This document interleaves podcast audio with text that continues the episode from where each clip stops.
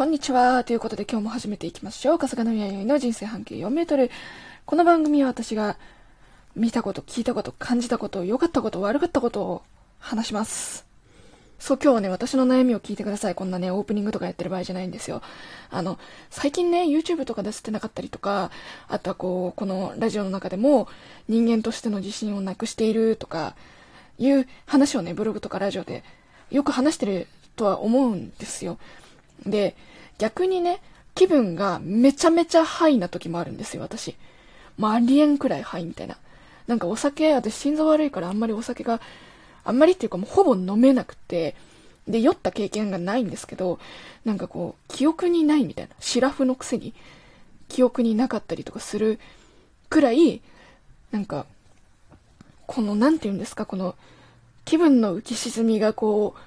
はいと、うつが結構、ドーン、ダーンみたいな感じでなってるんですよ。こう、言葉で表すのはなかなか難しいですけどさ、ですけどさ、だって、その、まあ、なんだろうな、こう、うん、まあ、そんな感じ。で、非常にそれにこう、自分がそのメンタル面の浮き沈みにこう振り回されてるような状況なので、なかなかこう、自分の思っているようなスケジュールと、あとはこう自分の、なんだろう、メンタル面が合致しないんですよね。はい、これが私の最近の大きな悩み。ただ、その外に働きに行ったりとか、あの、強制的にね、何かやらなきゃいけない時ってあるじゃないですか。いついつ打ち合わせしましょうねとか、何時から何時までの勤務入ってくださいねとか、そういうのはね、割といけるの。で、これはなんでいけるかっていうと、私めちゃくちゃ性格真面目なんですよ、こう見えて。で、外からの評価も気にするし、あの、それがた、まあ、なんだろう、こう、アルバイトだったりとか、個人事業主としてのお仕事であっても、何であってもとにかく、人にこう頼まれたら絶対に穴を開けちゃいけないっていう意識がものすごいあるわけ。こう、そういう真面目な性格がいい意味で働いて、そういうのはいけてるんだろうなとは思うんだけれども、でもやっぱね、浮き沈みが激しいね。とんでもないことになる。で、ハイな時っていうのがさ、まあ、うつな時はね、うつ病の人と似たような感じだから結構わかりやすいんですよ。布団から出れないとか、あの、ご飯が食べれないとか、なんなら今もちょっと調子悪いから今日朝、今これ収録してんのね、5時なんですけど、あの、まだ朝ごはん食べてません。17時の癖して食べてません。なんですけど、あの、そうそうそう。うつな時は超わかりやすいの。ただ、ハイな時が、なんかこう、ご飯も食べるし、お風呂も入るし、なんかこう、喋ってても気持ちがいいし、世界一自分偉いじゃないけどさ、それを言ったらね、語弊があるだろうけど、でもまあなんか自分世界一マミ、ハッピーめっちゃハッピー、ウェイウェイウェイみたいなね。お酒飲んでないのに、薬もやってないので、薬はやらないけどさ、もちろん。薬とかもやってないのに、なんか、自分マジハッピー、V みたいな感じになっちゃうの。これが私のね、最近のね、悩み。で、それをさ、ネットでとかで調べると、まあネットのね、診断だから確実なものじゃないですよ。だけど、そういうね、あの、本当に診断っていうのは、その医者の方とか専門の方に見ていただいて診断をもらう。これがもう唯一の正解なんですけど、あの、似た症状とかやっぱみんな調べるじゃないですか。先生、私こういうのだと思うんですけど、とか、ある程度絞り出した上で、その、まあ、何、なんとかかってあるじゃん。内科、皮膚科、整形外科とかあるけど、その精神科とかあるけど、その絞り出していくっていうのがあると思うんですよ。ある程度やった上でね。なので、私は多分こう、これで言ったらあの精神科なんだろうなと思って。双極性障害、まあ、そううつ病ですよ。で、これが出てきてるので、うーん、まあ、これは一回病院に行った方がいいんだろうなとは思いつつも、じゃあ、どうやって生きていこうかっていうね、そういう、そういう話。で、あの、まあ、いくらでもね、方法はあるんですよ。日本という国はいい国ですから。ある程度非正規であっても、集合出れば生活できる分のお金だって、あの、もらえますし、で、一人でやっても、クラウドワークスとかもありますし、私はこうやって皆さんとこう、ね、お話ししていく上で、こう、お金をいただくっていうことも、まあ、これはね、完全個人事業主ですよ。で、さっき言ったクラクラウドワークスも、締め切りがある上での、まあ、ほぼ出来高制。で、3番目は完全出来高制ですよね。あの、ある程度再生されないといけないとか、そういうものになりますけれども、まあ、行けば時給1000円が保証されるアルバイトの日数を増やすっていうのもありですけど、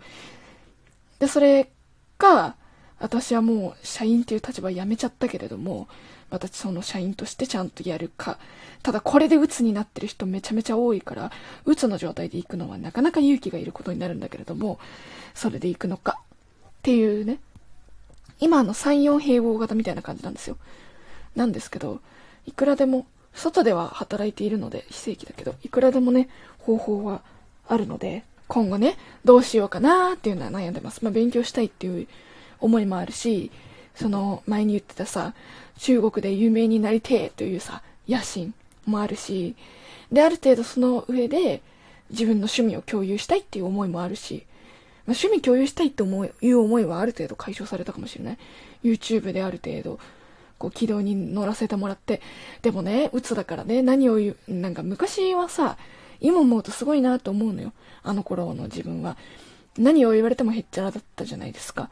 多分ね、もう無理よ、あんなの。もう無理。うん。なんだけど、そう、だから、まあ、YouTube とかもそうだけど、やってる以上、YouTube って一番バッとつきやすいんですよ。あらゆる SNS の、あらゆる媒体の中でも、一番バットがつきやすいし、一番誹謗中傷飛びやすいのね。で、一番こう、手間暇もかかるし、そういうプラットフォームになるので、正直このメンタル上やりづらいわけよ。マジで。ね。でもやりたいなどうしようかなコメント欄閉鎖するそれは嫌だ。それは絶対に嫌だ。私のポリシーに反する。っていう、このさ、意見交換をやりたいっていうこのパッションがね、崩れ、崩れてしまうのも嫌なわけ。だからこう非常にね、難しい話でもあるなと思うし、お堅い職に就いたら就いたでさ、つけるとは言ってないよ。つけるとは言ってない。仮に受かったらね。受かったら受かったらで、その、なんだろう。そういうさ、顔出して働くとかっていうのはちょっとごめんなさいね、みたいになる場所もあるじゃん。だからそれが今の私の大きな悩みですよ。でも、もう発症しているので、あなたは違いますよって言われても、こう精神的な部分っていうのは、結局、本人じゃないですか。骨折はさ、ほら、ほら、折れてない、違うじゃんって言えるけど、それが言えない以上はもう本人の自覚と付き合い方になってくるので、これからはちょっとね、まあ、付き合っていくしかないんだよね、これに。だから、まあ、付き合っていこうと思います。それが一番だ。で、あの、ツイッターもそうだし、私のリア友の皆さん、リア友の皆さんでこれこっそり聞いてる人いるかわかんないけど、あの、返信できてない時あるじゃないですか。あの、なんかあったと思ってください。で、します、返信。あの、層を利用して、層打つのあの、はいと、気分高まってる時と、打つの時と、高まってる時を利用して、多分返信すると思います。ただ、とんでもないことやらかす可能性があるので、それは温かく、あた、温かく見守っていただけたらなと思っております。じゃあ今日はここまでにしましょう。今後どうするかはゆっくりじっくり考えたいと思います。はい。